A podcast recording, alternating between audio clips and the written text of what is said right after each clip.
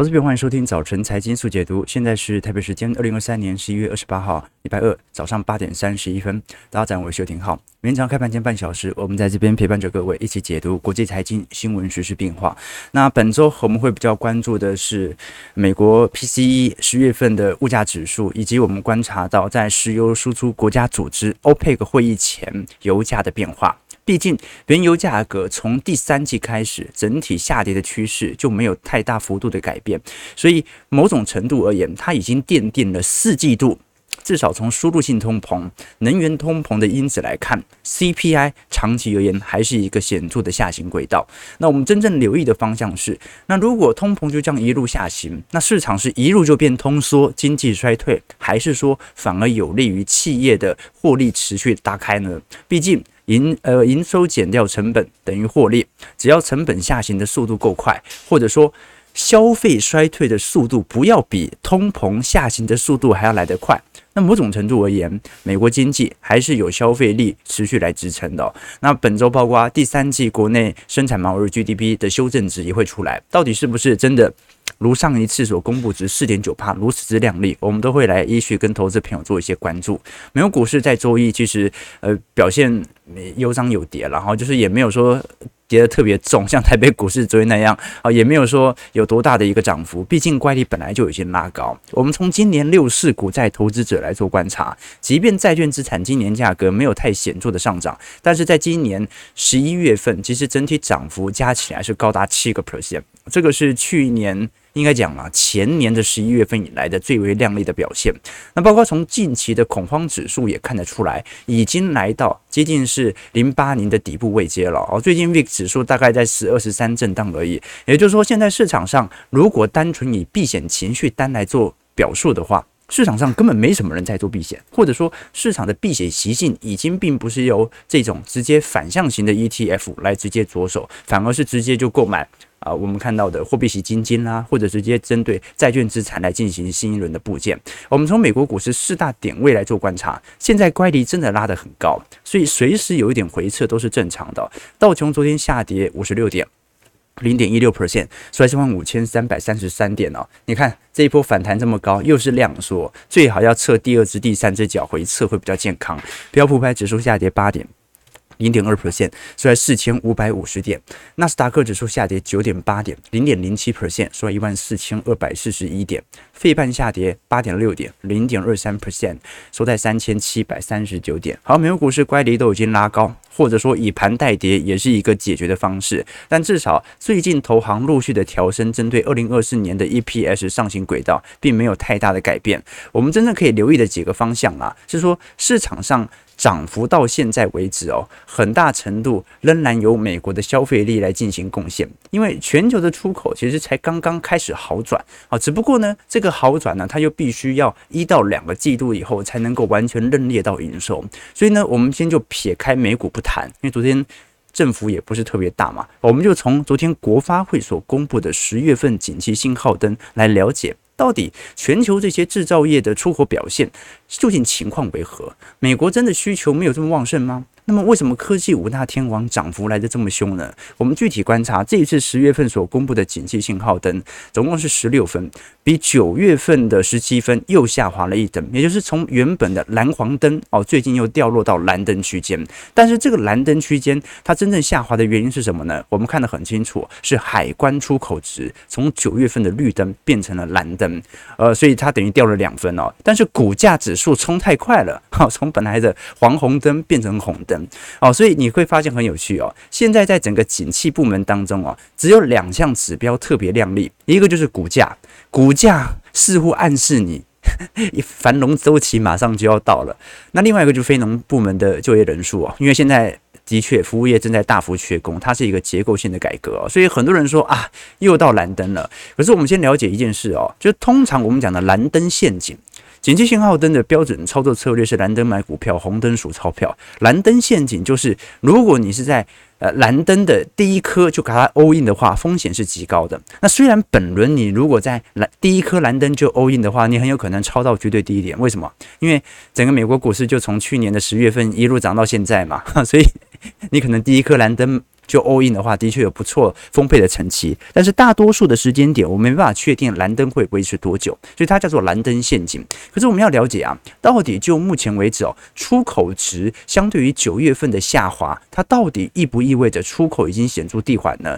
答案并不是的。我们具体观察一下出口数据哦，这一次总出口金额是三百八十一点一亿美元。你如果是从年增率来做观察，的确九月份当时年增率还有三点四 percent，十月份就掉到负四点五 percent 了。可是九月份其实赚的比十月份没有多多少啊，才增加七亿而已，是三百八十八亿。换句话说，如果你把从今年七月份以来台湾的出口金额冲高到三百八十亿以后来做一个统整，来对照今年上半年，其实表现已经非常亮丽了。今年上半年大概就是接在三百一十亿到三百五十亿左右的出口值，结果从七月以后。基本上都保持在三百八十亿的区间，而十月份的年减之所以会发生，是因为去年十月赚太多。可是你看去年十一月、去年十二月、去年一月，呃，今年一月、今年二月，按照现在的角度，只要你维持在三百八十亿左右的出口值啊，一下子从十一月开始，全部都变成正成长了。那出口。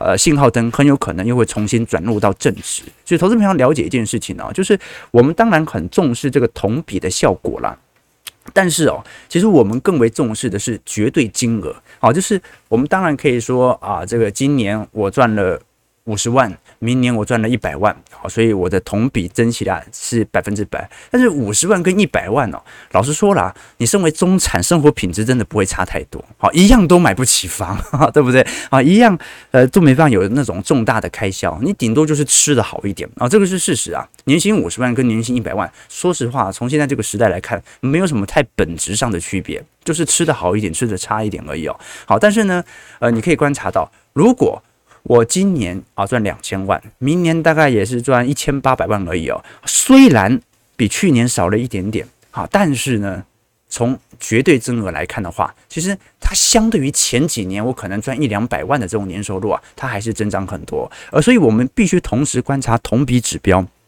跟绝对金额，最好再看一下我们看到的环比指标，也就是有没有。这个月月或者季季持续的攀高，这个才是大家值得所关注的一个重点哦。所以我觉得从绝对金额来看的话，搞不好十一月、十二月整条出口金额的成长路径再度打开，那到时候紧急信号灯又上去了。好，所以我个人认为啦，我们现在已经错过了蓝灯陷阱，就蓝灯已经太久了啦。它基本上已经钝化了，那基本上就看一下出口金额能不能在未来一段时间有显著的好转迹象。那另外一个就外销订单嘛，从外销订单来看，你也觉得现在是年减呐，哦，连十几黑。可是如果具体观察黑色线，也就是外销订单的年增率，它的确年减幅正在快速的收窄当中，那足以证明整个台湾在出口订单的好转。好，那整个台北股市哦，景气信号灯的转好啊，它不可能只反映特定指标，它必须反映所有的指标，而以以今年经济数据来看，台湾的出口在下半年的确有如期的拉升，只不过它拉升的速度并没有完全的超越同期的表现。但是在部分领域早就已经先反映了，比如说我们看蓝色线，是台湾的资通和视听产品的出口值，这个年增幅大概都是五十趴到六十趴，在下半年开始高速增长，而且并不是单月增长哦，它已经成长了接近有一到两个季度左右了。可是我们观察黄色线，也就是台湾的。电子零组件啊，它是谷底已经看到，但是正在缓慢的收复当中。什么意思呢？就是台北股市目前的拉抬，它是以 AI 作为第一棒，先把有相关。及其服务营收进行显著的带动，但是电电子零组件呢，它现在是后来追上，它可能要花更长的时间，毕竟它的库存量能相对来看是比较大的哦。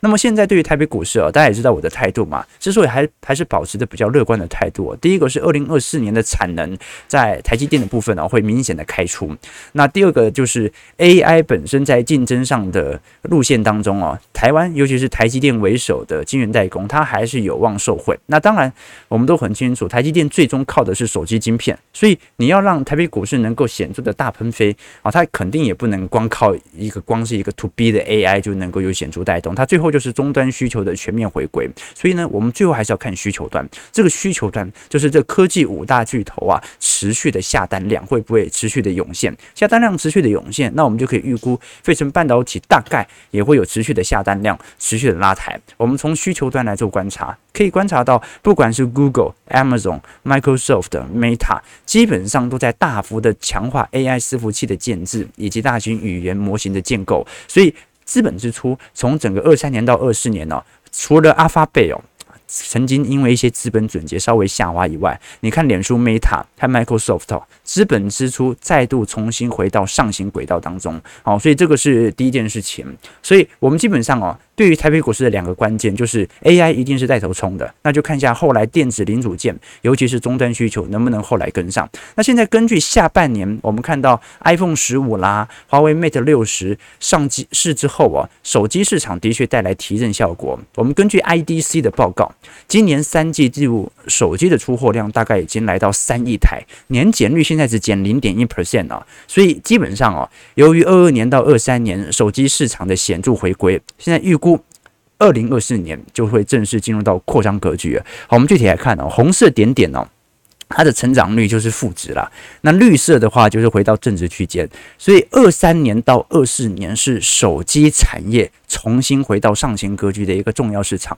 那 PC 市场的部分哦，我们也可以观察到，你像是 Intel 啊或者 AMD 这两家 CPU 的大厂啊，都已经表达 PC 库存已经在上半年回归正常哦，那就要看一下下半年目前持续消耗的速度能不能达到过去均值的表现了，因为我们从过去几年。推动力来看啊，呃，其实 PC 啊或者手机的主力啊，已经从原本的欧美市场大幅转移到亚太地区了。我们看整个二零二四年的出货量啊，在智慧型手机的部分呢，大概有三分之一是来自于亚太地区哦。所以这个中国不复苏啊。的确要承认，手机市场不会卖得太好，就是全球的终端需求的复苏，以前都是看欧美脸色嘛，现在对于中国市场来看是非常重要的。那另外像是印度、东南亚和南亚，呃，快速的复苏推动底下，也会以六趴的年增率快速的增长。不过呢，目前这些。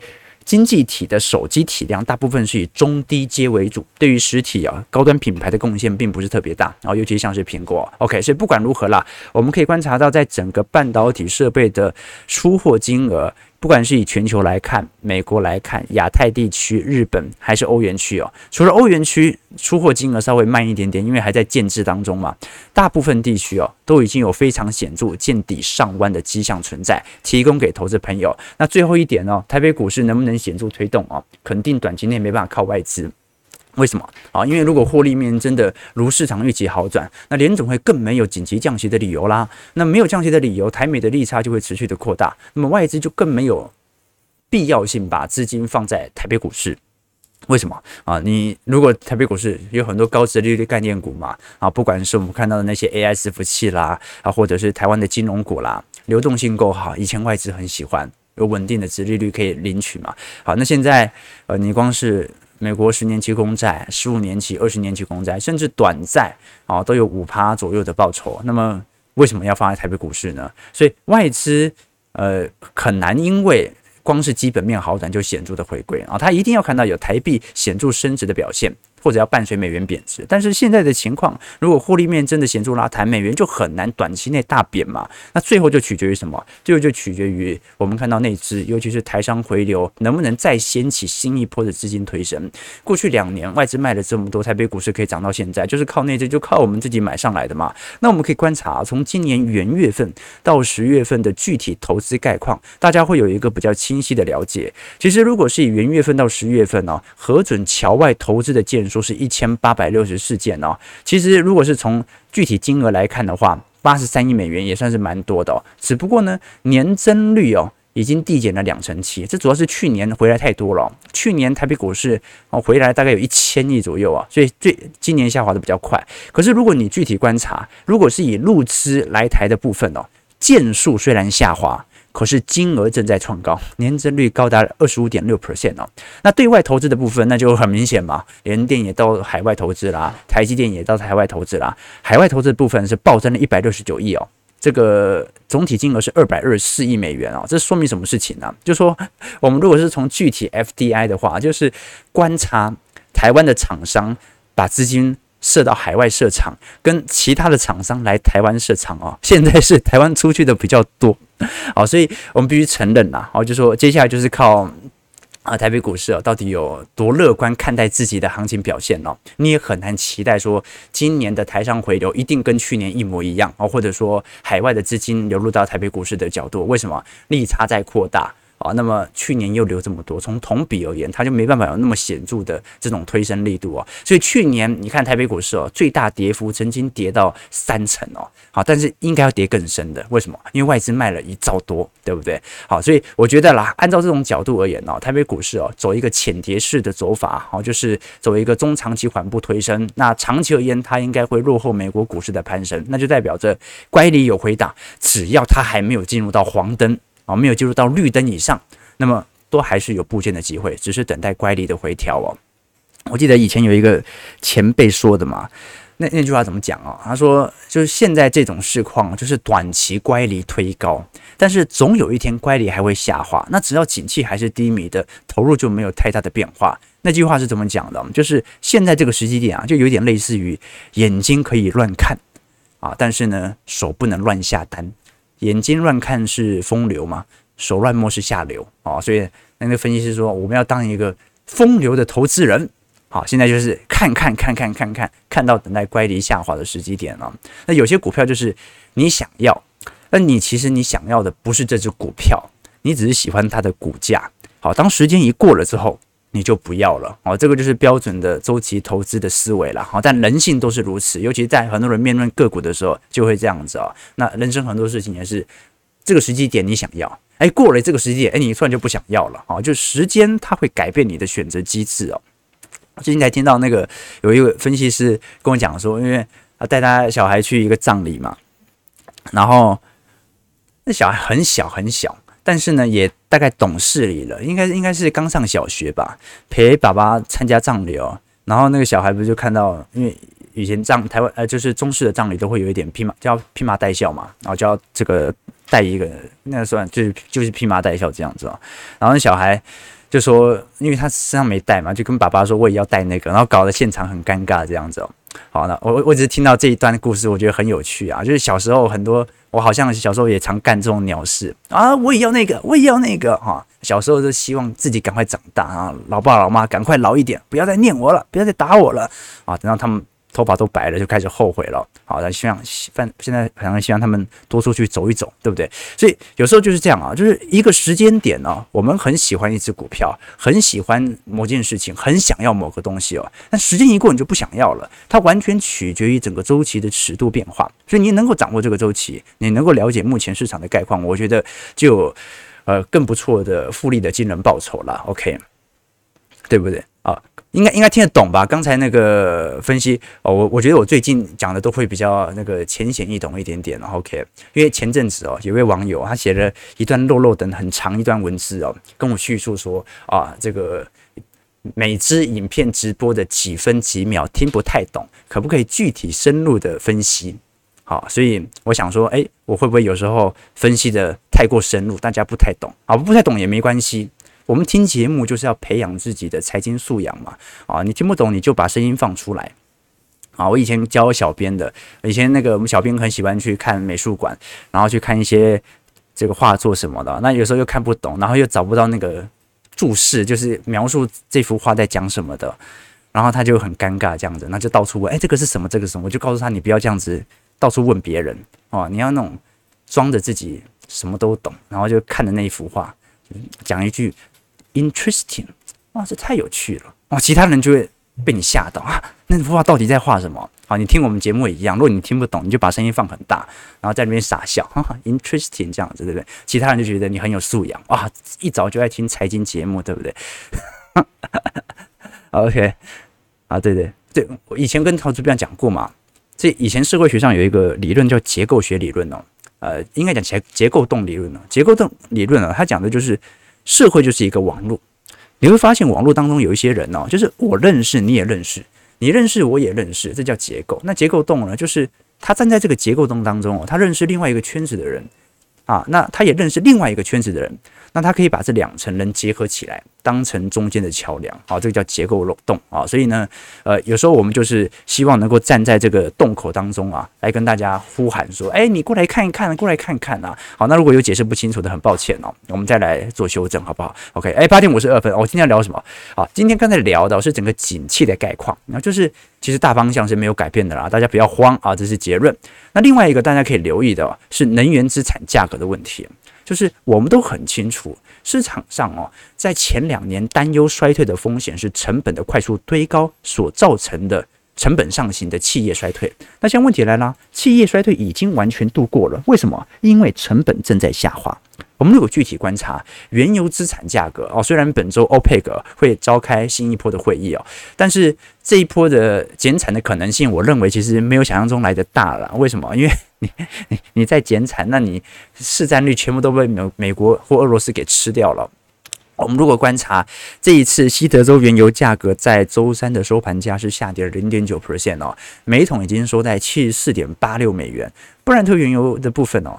在昨天是下跌六十美分，报在区是九点九八美元哦，所以我们看得很清楚啊，这个原油的下降通道熊市区间已经完全成立了。那其实每年的大宗资产价格表现都不太相同，原油价格其实已经涨很多年了，所以有一个自然的均值回档是很正常的。我们举例来说，如果把整个二零一九年以来各大大宗资产的报酬来进行比较，各位会发现哦，表现在二零二三年当中哦。最为亮丽的，老实说了，在今年上半年还是属于能源资产哦。那现在下半年应该已经变成金价了。可是二零二二年大众资产当中涨最多的还是能源股啊。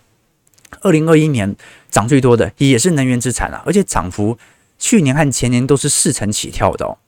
那二零二零年呢，涨幅最多的哦，因为当时属于下半年的复苏期啊，是属于工业用的重金属啊，啊，比如说像是铜啊、锡啊、镍啊。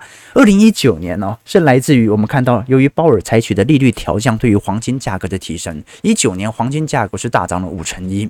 所以呢，你可以观察到，就目前的状态来看。整个能源资产价格其实已经走了接近有两年多的牛市了，今年换人当第一，其实也不太意外了。好，那到底能源资产价格会不会有持续攀升的空间存在呢？我个人的第一个想法是属于，呃，这一波原油价格的利多进出，其实来自于以巴冲突，就是当以巴啊，它开始冲击到整个中东问题以后，原油价格就已经完全见顶了。那第二点呢，是这一次我们很清楚，中东主要产油国似乎没有针对报复以色列和西方国家而祭出禁运的措施，所以也就是七零年代的石油危机目前是没有发生的。好，现在整个沙特啊，沙乌地阿拉伯也依旧重申维持油市稳定的承诺。所以呢，呃，你现在如果伊朗也不介入，其他国家也没介入，那最后中东问题它就白热化嘛，白热化那。对于原油价格的冲击就不是特别高了。那第二件事情呢，是针对美国的页岩油的产出规模，我们都很清楚，在上个礼拜吧。页岩油在美国的产油量哦，已经正式的超越二零一九年的高点了。所以现在就是看 OPEC 怎么接招了。你再不接招，你再不增产，那么市占率就完全被我夺走了。这是第二件事情。虽然我的成本是比较高的。那第三件事情呢，是市场既然针对能源资产已经有一个蛮统一的共识，就是我当然不可能期待它崩盘嘛。那崩盘那就通缩了嘛。但是呢，你不太可能啊，因为短期的这些地缘政治问题哦，再涨一波，除非有其他的。外部性冲击，那么这个时候市场的焦点呢，就重新移交到黄金价格身上了。为什么？因为金价今今年已经算是大宗资产当中表现相对比较亮丽的资产之一。我们举个例子来说，黄金价格拿来跟呃实质利率来进行比较，你会发现呢。通常黄金价格涨越多，是利率实质利率越低的时候。那现在实质利率其实是偏高哦，也就是说，如果我们从拐点来看，预估未来实质利率有下滑的空间哈，因为通膨下来了嘛，那联准会未来啊有降息的空间，一定大过于再高强度升息的区间。那是不是就意味着黄金价格上涨是迟早的事情呢？当然，有些人认为它已经提前反映了降息，不过我认为那太久嘛，因为现在黄金价格怎么可能已经反映降息了呢？降息都已经是两三个季度以后的事情了。那第二件事情就是央行对于黄金的持有量，尤其在中欧和东欧地区的上行速度非常快。那主要就是俄罗斯央行目前正在大量的收购黄金。正由于全球有部分央行正在采取去美元化的态势，那就代表着你既然去了美元化，那就要有一个资产来当做你本身货币的定锚单位，而这个定锚单位目前来看就是黄金价格。OK，所以我们必须先承认啦，就是说很多人希望现在这个时机点哦，来布局黄金，那你等待的其实就是实质利率转负哦，那么你。既然用这样的一个尺度来投资，就代表你的投资尺度大概就一到两年起跳哦，因为你是在对赌有一天联总会会因为经济不好而采取降息，而它采取降息的先决条件就是通膨下弯，这个是可以理解的，这是第一件事情。但是要了解，黄金不配息，持有越久，本身对于资产是某种伤害。好，那第二件事情呢是，那很多人说，那原油跌下来啦，总有一天景气也会好，如果明年获利好的话，原油价格也不至于跌到哪里去啊。现在可不可以做中长期的抄底呢？答案就不一定了啊，这个就比黄金的局势还要更为严峻。为什么呢？因为原油价格不一定会意味着经济的复苏而大涨啊，甚至连小涨都不一定。举个例子来说，我们具体观察全球石油的供求量。以及油价的变化，首先就是全球，我们并不是长期来看需求不断的攀升，供给不变，所以导致了我们看到原油价格持续的高涨。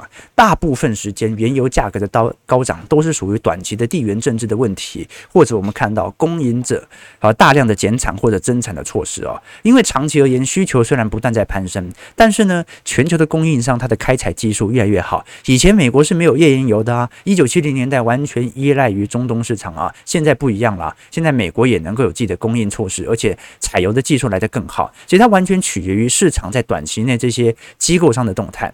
那第二件事情是原油价格的变化，它不一定会意味着景气向好，它就快速的向上推升。举个例子来说，我们。来了解说，其实零八年以后啊，股票市场它也在缓慢的复苏当中啊。你看到从零八年以后，是不是年年股价持续的攀高，一路攀高到二零二零年？但是呢，这段时间原油价格却因为美国页岩油的产生之后啊，当时从每桶一百一十五块的布兰特原油一路跌到。啊，这个最惨呢，大概是二十五美元呢。那二零二零年是因为新冠疫情呢，直接跌到九块钱了。所以你可以观察到哦，就不代表着股市长期向升，景气在复苏，原油价格就会长期向上涨。很有可能它只是因为一些短期的供应链问题而影响到整体局面的变化。这个给投资朋友多做一些观察和留意，给投资朋友做一些思考要点了。OK，好，那我们看一下投资朋友的几个提问哦。对对对，页岩油这么厉害，现在的问题就是美国的页岩油产量已经重新回到二零一九年的高点了，所以就看 OPEC 怎么接招了。OK，呃，现在美元还有转强的空间吗？呃，在衰退前总有转强的空间的，衰退当下通常就会紧急转强，因为美元会短期内成为避险货币。好，到时候股票市场会进入到显著的崩跌段。简单来讲啊。降息当下，美元通常是大涨的；降息完之后，美元才会反映利率的下滑而开始大跌。为什么？